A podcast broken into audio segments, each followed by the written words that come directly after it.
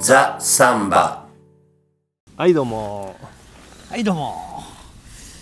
どこですか ここ。こう公園よね。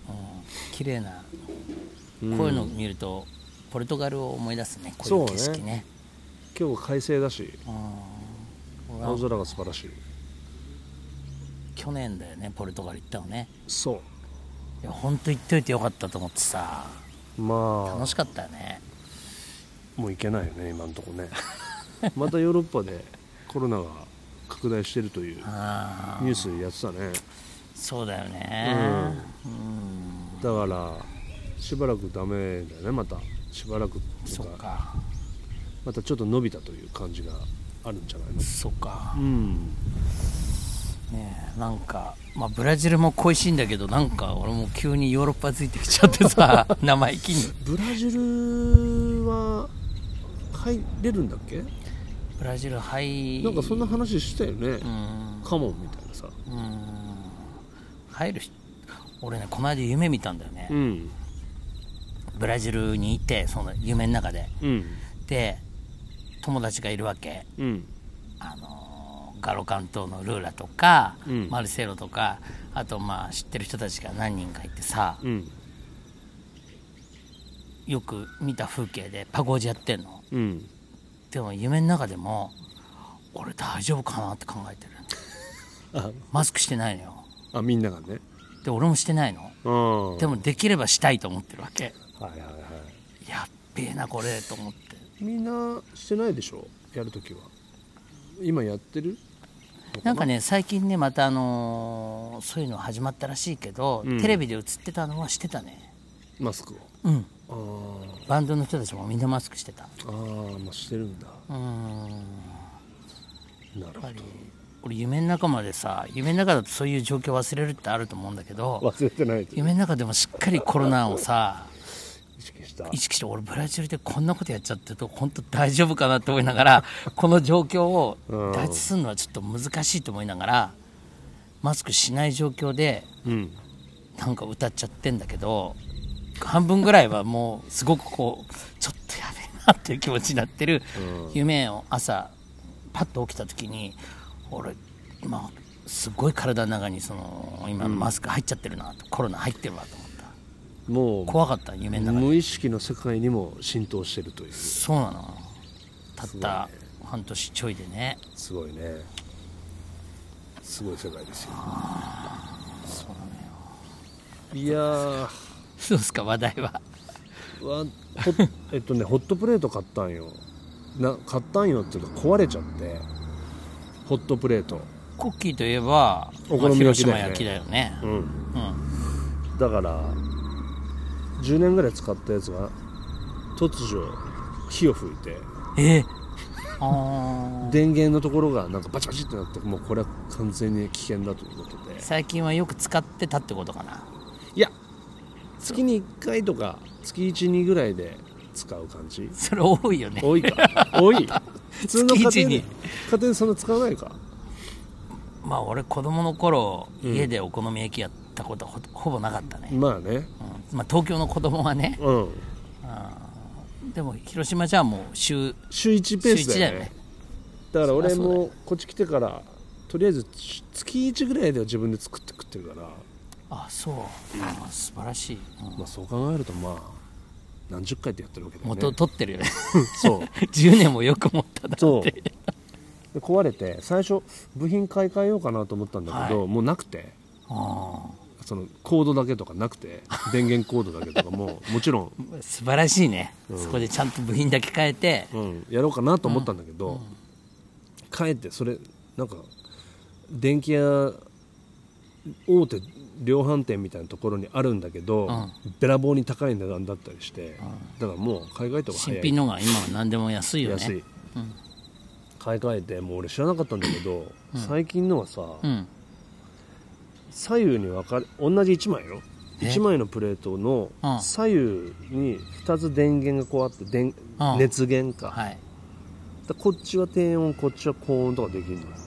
そうすごくない？へ知らないでしょ？それはさ広島焼きやるときに便利じゃない？便利なんだよ。そうだよね。便利だけどもともとは焼肉焼いたりして、焼けたやつはこっちに移すみたいああなるほなでどんどんどんどん新しいのはこっちで焼いて、どうんで焼けたらこっちやって、まあ、こっちからみんながと食べるみたいにするんじゃない？うんうんする。らそういう使い方ができるという。へ素晴らしいでしょ。ーいいね。で俺昨日初めてお好み焼き焼いてみて。でそのまあまあ知ってる人はだけどその生地の時に、うん。最初生地を広げる時あんまり低温の方がいいわけよ。そうだね。うん。うん。だからその時は低温にしていて、うんでこっちでなんか焼きそばとか炒めるんだけど、うんうん。そっちは高温にし高温でてシャーッとね。いや結構ね感動した。あそう、うん。全然使いやすい。進化してるね。なるほどね、うん。すごいよ。まだこの10年使おうかなって。だうちとかは、うん。要するにほらああいうのって引き出物だったりとかさ、うん。あのーそういうのでどんどんなんか変に溜まっちゃったりするんじゃないただの鉄板みたいのはさ、はいはい。鉄板焼きみたいなちょっとした昔のダッサいやつ。うん。でそういうの買うのもったいないと思っていつも机の上に2つ用意して。るああなるほど。だからそれでこっち弱めとかやってたわけ。ああそういう手もあるね。だけどやっぱりその1台でできるっていうのはすごくこう便利だよね。そうなんだよ。いいなぁなんか最近の最近買ったものだね。はホットプレートか 最近ね。でも結構あのそれこそ引きこもり引きこもりじゃないわ、うん。コロナ以降そういうのはすごい売れてるみたい。外外食せずにみんなうちの中でわかる。やるっちゅうことで。あのたこ焼きやろうと思ってスーパー行ったけど、やっぱりたこ焼きの粉が売ってないね。一時期小麦粉が売ってなかったから。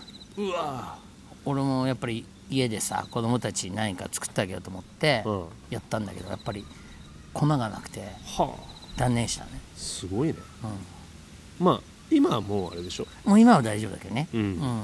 一時ね。そうそうそうそうそうそうそうすごい世界だね。いやーそっかいいなあ鉄板焼きか。そう。ホットプレートね。なんかそういううん。トピックいいねいいでしょたまには、うん。自転車とかさ。そうそうそう。そういうの。俺なんか。そうだね。チャリも買ったしね。変化がないな。あうんうーん。変化がないのよ。日々に。そうあとは変化がない。まあなんか、まあ、買い物は一つのこう気分転換にはなるよね、うんうんまあそんな安いもんだけどホットプレートなんて、うんうんまあ、それで楽しめるなというね。まあここまでいっちゃうかわかんないけどえついにね念願だったね、えはあ。バイクの免許を取り始めました。おおバイクはだから中型ってこと？そう中型の。中面ってやつそう。それは400までいいんだっけ？そう。250? 400までいい俺全然わかんないんだけど、うん。250までが何だっけ？わかんないんだけどえっと今はあいきなり中型であの400まで取れるの。ん。でさぞかし、えーコロナで空いてるかなと思ったら 空前の教習所ブーム。うわそれもやっぱ関係してるね。1年で一番うん。ピークだっていう時期。うんあるんだけど年間。例えばはいはいはい。3月頃とか、休みのね。その勢いがうん。もうこの半年以上続いてるっていう。もう教習所の人もびっくりしてるけど。だから全然取れないの。順番が回ってこないの。自分に。それ暇だったら週1とかで行けるわけ？もっと行きたいじゃん。うん。もっと行けるの？あの暇ならそうなんだけど、うん。週1ぐらいしか取れないってこと すると、それうん。このペースでいくと取れるのがどれだけ？えっと例えば延べ何日ぐらい行かなきゃいけないわけ？まあざっくり言うとう10と20で30日ぐらいかな。んなるほど。運転免許持ってる人の場合ね。さらにない人はもっと長くなるけれどもうん。でも実単純に考えて30としてもようん。詩はだから半年じゃ済まないってことだね。だからそういう感じなの。ああ気が遠くなっちゃってんだよね。で始めたとこ？始めたところ。だからやったーっていうのはもっとずっと先だと思うんだけどうん。まあ別にバイク持ってるわけじゃないけどさ。あ車あのバイク自体をね。で取り取りに来てる人たちもうん、みんな俺みたいなおじさんばっかなんだよね。ああここでコロナだし一丁やったのやかバイクに乗らずに死ねるかって感じのもう50代とか。いけるね。すごいね。みんな考えること同じっていうかさ。いやーお好み焼きやっったり、うん。ね。バーッと群がるわけ、同じことに偏るよね免許取ろうとしてみんなガーッと行って。いやバイクといえば、あの俺自転車買ったからさ YouTube とかで自転車とか見てるとバイクとかもなんか関連のものとして出てくるのよ。出るね。でそれでさ俺、まあ、共演したことがあるほう。人間椅子の輪島さんってギ,、はいはい。ギターの人知ってる、うんうんうん。わかる。ワジーね、うん。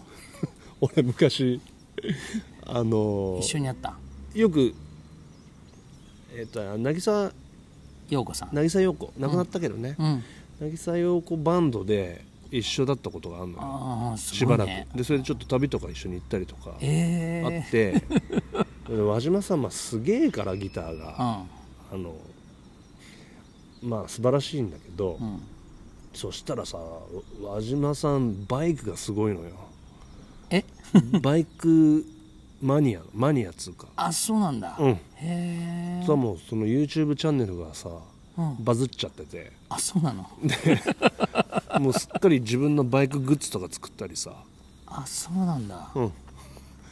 なんか哀愁の輪島シーンとか言って。そのワイルドセブンだっけ、うん。バイクのうん。漫画、うん。あの作家の人にさ輪島さん書いてもらって。るやつがロなんかロゴみたいになっちゃってて。えー、すごいじゃん。そう。でなんかもう鈴木？鈴木のバイク好きらしいんだけどうんうん。なんかこの間も新車買いましたとか言って。えー、羨ましいね。それ面白いよ見てみたら。へえワジーさんね。輪島さん輪島さん。ちょっと見てみるわ。人間椅子輪島さんです。いやー面白いよ。俺もなんか乗れる機会があれば乗りたいっていうだけでバイクを持ってるわけじゃないんだけどさ。ああまあなんかねなんかあった時にパッとまたがりっていうまたがりたいっていう。それで 400cc とかを買おうとしてるわけ？いやいや考えてたまだ。あそう。うん。なんか乗れる資格が欲しいっていう。ああ、乗れるぞと。乗れる乗れる資格がとりあえずね。まあね自転車はないからねその辺はまそう、ああのいいのか悪いのかって感じだけど。うん、誰でも乗れるからね。そうなんか資格が欲しいんだよねああれば乗っちゃうよみたいな。まあ心構えがねそうそうそうそう。できるわな。しなるほどね。結構難しいのよああいうのもさ。うーん。なんかいろいろクラッチ切ったりいろいろさ。そういうあれで言うと、ん。奥さんが見てる YouTube でなんか、OL の若い女の子がさバイク乗るやつとかすごいいっぱいあるのね。ある。そういうのもなんか俺も一回見ちゃったら俺のとこにもすごいリコメンドされてあであああの子大型免許取っちゃったよみたいな。ーあーやっぱそういうの結構見るんだね。そう見ちゃうとどんどんどんどん出てくるじゃん。関連付けられて。でもすごいね。そういう人も結構多いみたいね。若い女の子とかだろうん。まあ、なんだかんだ言って YouTube 見ちゃうじゃない？うん。だから俺もすうん。そんなに YouTube ばっかり見てるわけじゃないけどリコメ,、リコメンドされてくるわけ。されるね。したらさうん。サンバの情報とかもさはいはいはい。今自分で行ったり、えーそういうのできないからさ、うん。えっと、YouTube 見てるとはっとこうそういう情報をゲットしちゃったりするわけ、はいはいはい。いいいにせよ悪いにせよ。うん。で見てたらさなんか多分もう何年も前だと思うんだけど、うん。僕らの大好きなフンドズ・キンタウうのん。セレーノさん、うん。タンタンね、うん。タンタンを始めたセレーノが、えー父の日に息子とか息子の友達がバンド組んで「うん。親父ありがとう」っていう感じのさ「バーモスセレナーだかなんか知んないけど、はい。自分家の上でシュワスコやりながらセレーノの曲ばっかり歌うっていうのをやってさ、うん。なんかやっぱりうーん感じちゃうよねいろいろね。息子はさ、うん。親父とは全然違うわけ歌い方が。あなんかどっちかといえば、えーヘベラサウン元ヘベラサウンのシャンジみたいな歌い方してさ。うん。まあ。でもサングラスしてさ、うん。もうめっちゃ売れたいって感じが満々なわけ。ああそれから長男なのね。うんうんうん。で手前にうんちょっぴり画面に次男が映ってんの。うん。次男は控えめな感じなの。はいはでほとんどセレーノが歌うと長男が出てきてうん歌うんだよね。いうん。なんか俺があんま好きじゃない歌い方で。親父は好きで大好きやけど息子は全然違う。たまに次男歌うんだけど、うん。あこれ次男のがうんサンバ的にいいなみたいな。なんかそういうことを。なんか親父の良さは次男が引き継いだのかなみたいな。でも一応その長男さんも次男さんもミュージシャン的なことで活動してるわけだ。兄貴はアンドレ・ヘナートっつって、うん。フンドズ・キンタウの有名な曲とかも一応、まあ、セレーノが一緒だからそいつも入れたんだろうけど。あ作家として。作家とし入ってる。てそこそこ有名なわけああじゃあ俺もまあ聞いたことはある。うん今ちょっと曲はパッと思いつかないけど。会ったことないよね。会ったことない。ないよね、だけどね結構ねアンドレ・ヘナットはまあ何曲かいいい曲もあるんだけど。ボーカルとしてはさー。だからいやらしいのよ。受けようとしてて。彼はでも俺らよりちょっと年下ぐらい？同じぐらい？俺らと同じかちょっと下ぐらい。同じぐらいだよねでも結局は、うんシャンジとかも同じぐらいでしょ、きっと。弟が25か。だからセレーノどんだけ後の子供だよと思うんだけど。はいはいはいはい。でもその長男の息子っていうのも隣にいて、ああもうそういうこと。それがその弟と同じぐらいの年だったのね。はあなるほど。まあそっちの兄貴のうん。息子の方はまた兄貴と同じように歌うんだけどさ。あ曲によってはセレーノと同じような歌い方して自由にやるとなんかこう受けようみたいなあーなるちょっとほどねサンパウロの感じなんだけど弟くんが割とね武骨で、うん。お弟いいなって思って、面白いね。まあ、なんかそんぐらいしかサンバのいろいろうん。聞いてにやりとすることがない最近。YouTube のそんなことどうでもいい話だったけど。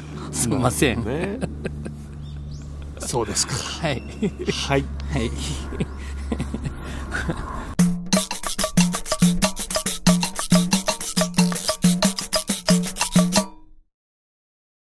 さあ。さあ。うん。思い出した。あうんですよ前回話してた。うん。僕たちが毎年浅草でオープニングパレードをしてる時のああ浅草の公式サンバうんサンバのテーマソング、うん。浅草サンバカーニバルのテーマソングを、えー、アエーザの皆さん、うん。浅草サンバカーニバルに出てる皆さんで、うん。えー少しずつ演奏しているビデオが出来上がりましたね。あそうなの？うん。えーっとそれそれこそ YouTube YouTube で見れる。あ俺知らないわ。うん。なんかそんな多分バズってはないと思うよ。あ 全然。あでもそのお知らせが来た？あのそうそうそう。一応さその公開しますみたいなあのいいですかみたいな感じで、えあどうぞどうぞっていうのだけね。だけど見た？皆さんうん見た見た。あの皆さんが一人ずつうん。えっと一人ずつだからあんまりマスクとかもしないではいはいはい。別個にね。うんあの順番に演奏したりしてんの。ああええーっと結局その重ね撮りなんていうの？ダビングする感じ？そうだと思う。あのみんながバラバラに送ってきたものを編集して一個のものにしたんじゃないかな。大変だったと思すうけど。ごいね。それ結構大変じゃないの、多分クリックに合わせて演奏させてはいはいはい。後で合合わわせるせていく、うん、ダンスの人もいたし歌の人もいたし。演奏の人も。うんうん。すごいのは最後うん。50分割だかもっと60分割だか分かんないけどすごい分割になってみんなでこうガーってやってる感じになってて。まあなんつうの？すごい情報量なんだよね。はで、まあ、楽しいなと思って。みんなうん。ちょっと僕らがやってる曲はそうやって皆さんの役に立てたなと思うとちょっと嬉しいなと思ってさ。なるほどね、ま頑張ってたよ演奏は。ああそう。素晴らしいね、そのコロナでいろいろやり方を変えなくてはいけないという一つの例だね。で前回話題でしたうん。あの斉藤さんサウジの斉藤さんはサジサジうん。7弦ギター弾いてましたよ、あ本当？俺はとかって言っといて。うん、いきなりボーっと出てきて、マジで？うん、最初4分割ぐらいになって、うん。少ない楽器の時はその楽器入ってる人しか映んないんだけど、そうバッチリ映ってそうそう。パンデーロとかたうん。金沢さんがい金沢さん。1人で2つ入れたりしてんだけど、はいはい。あと金沢さん2人いたりするのね、へえあそれをちょっと見てみるう。ん。そうそう。なんか、うん、あみんな、うん、元気でうん。よかったなっていう、あひたすらこう愛おしい感じのビデオ。え なんかイライラすんなとかそういうのさ全然なくて。あ みんな。いやすいやや。ってるねっていう感じ素晴らしいじゃないですかそれは。ね。ででよかったね。完成して。あ浅草カンサンバカーニバルがあるはずの日に向けてやってたと思うんだよね。あはいはいはい。9月の一番最後の土曜日が浅草のはずだったんだけどうん。その日はとんでもない雨だったね。寒い。ああそうか雨多かったかもうな、ん。いやーそうですか。あの時にねカーニバルやったら大変だなってやっぱ9月の終わりって寒いね。うん。8月の終わり寒い日は。と9月の終わり全全然違うからね。8月であんな寒くなる日ないから。なるほど、まああのー野球ですよ。いや俺もなんかその話題はうん、なんか言っていいのか悪いのかよく分かんなかったんだけど、うん、このポッドキャストでもね。この数年間はちょっとうん、あえてその話題振ってたんだけど、うん、今ここに来てどうなのかっていううんね、まああんまり触れなかったっていうか今シーズン。俺はもう個人的には楽しんでるんだけど。だけどあのーコロナになってはい。一番最初の頃にうん。もうこうなっちゃったからには、うん。これを機にいろんなことを変えていこうみたいなこと言ってたでしょ最初。言ってた。いろんなことで。言ってた。そのあらゆる面で。うん。なんか学もうなくなっちゃったけど学校の入学式をうん。秋にしちゃったらどうかとかうん。うん。うん。いう話もあったじゃん、うん。まああれはまあいろいろ問題あったみたいだけど。もう思い切った改革をやってこうみたいな感じだったよね。感じあったでしょ、うん。で野球ですよ。野球もさうん。あのー応援できないじゃん。はい。最初無観客だったし、うん。で今はちょっと入れてるけど、うんうん。で、まあ、応援ねラッパ吹いたり太鼓叩いたりして、うん。あの日本式のあのどんどこどんどこやるやつあるでしょ、うん。まあ俺の好きな広島カープも散々そういうどんどこやるんだけどああこれを機に、うん。うんコロナを機にさちょっとこう、まあ、メジャーリーグはいい必ずしもいいとは言わないかうんら、うんうん。ちょっとああいう応援の仕方とかも変わっていけば面白いなと思ってたんだけど、うんうんだんだんさあのおかしなことにやっぱなっちゃってて。あそうなの？客が入ってないのに、うん。あのスピーカーからどっかで応援団が応援してる音をどんどこどんどこ あそうなの？流したりしてんのよ。ああそうそれは全部じゃないんだよ。とある球団？ある球団はだからわ俺の奥さんがまたさ、うん。この間い東京ドームはい。に一人で行ったらしいんだけど、うんうんうん。そしたらさその例えば巨人の応援の時にはもうスピーカーからどんどこどんどこ応援の歌流したりしてあそうなの？客もいないのにもうすっごい不自然でなんかうっせえなみたいな。でテレビ見ててもさ結構おかしな感じするわけよ応援してる人がすごくいそうな雰囲気だけどガラーンみたいな。だから変に昔に戻戻した形にうんうん。しようとしてて、だから最初の頃はお客さんもいないし打球音が聞こえていいね。いいですねとか言って 言ってたくせに結局打球音も聞こえなくなっちゃうし。そうだね。無意味なそのあれそういうあのコロナならではのあの今だからこそ楽しめる感じが勝手に自分たちがまた潰しちゃっててさ。だからどどの辺に着地すればいいんだろうね。そうだからまあ俺もよく分からんのだが、そのやっぱコロナだからこれを機に何かガラッと変えましょうとかいうのってやっぱいろんな難しさがあるんだろうなと思って。本当はもっと劇的にいろいろ改善したりできることって野球じゃ、まあ、だけじゃなくてね、うんうんうんいろんな分野でまあ俺らみたいな音楽やるとかいうところもまあよくわからんじゃんまだ。うんうん手探りだけど、うんうんうん。なんかなんとなくこうやっぱり前が昔に戻そうみたいな気持ちも、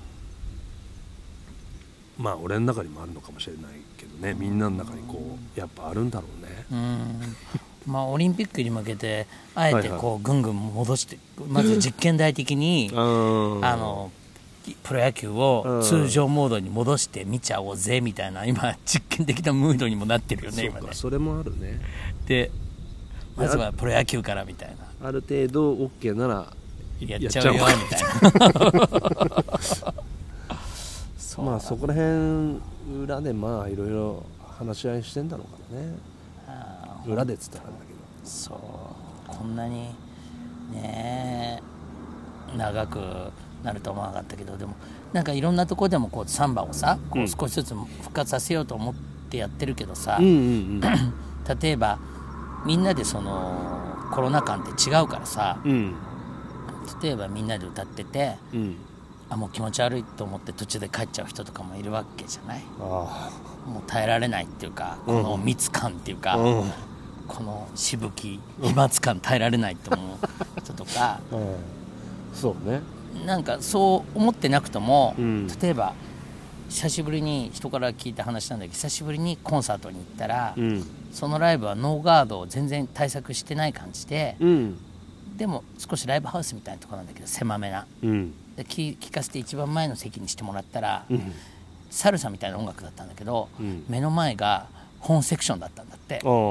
やっぱり普段何とも思ってなくとも やっぱり本セクションはちょっと辛い、気になる。うん、全然一番前の席じゃなくて一番後ろの方で見たかったみたいな。いい席じゃなくていい席だとちょっとこういやこれさすがに近いでしょみたいな、かなんか肝って感じ普段何も思ってない自分でもそこでちょっとはっっていう感じになったってさうん言っててさっきの俺の夢じゃないけどなんか深いところにさ。はいうん。ま人によって違うんだけどね、あそうね。うん、いやーだから何かを変えるというのは大変なことだよね。そうだね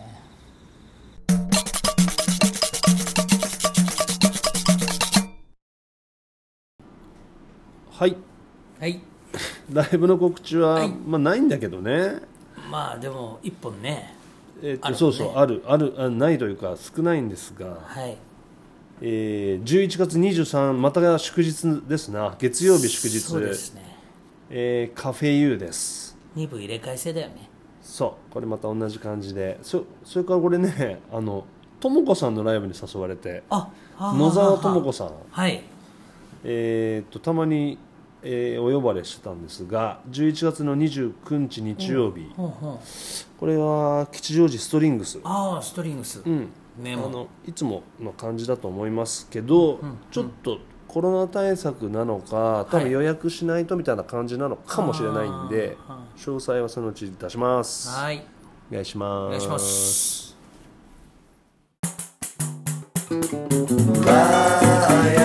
バラ